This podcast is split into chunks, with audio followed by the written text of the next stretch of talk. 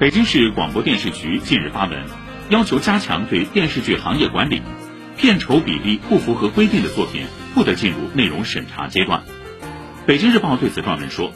北京广电局发布新规，严把审核关，实实在在把红线规则变成了行业切实可感的带电高压线。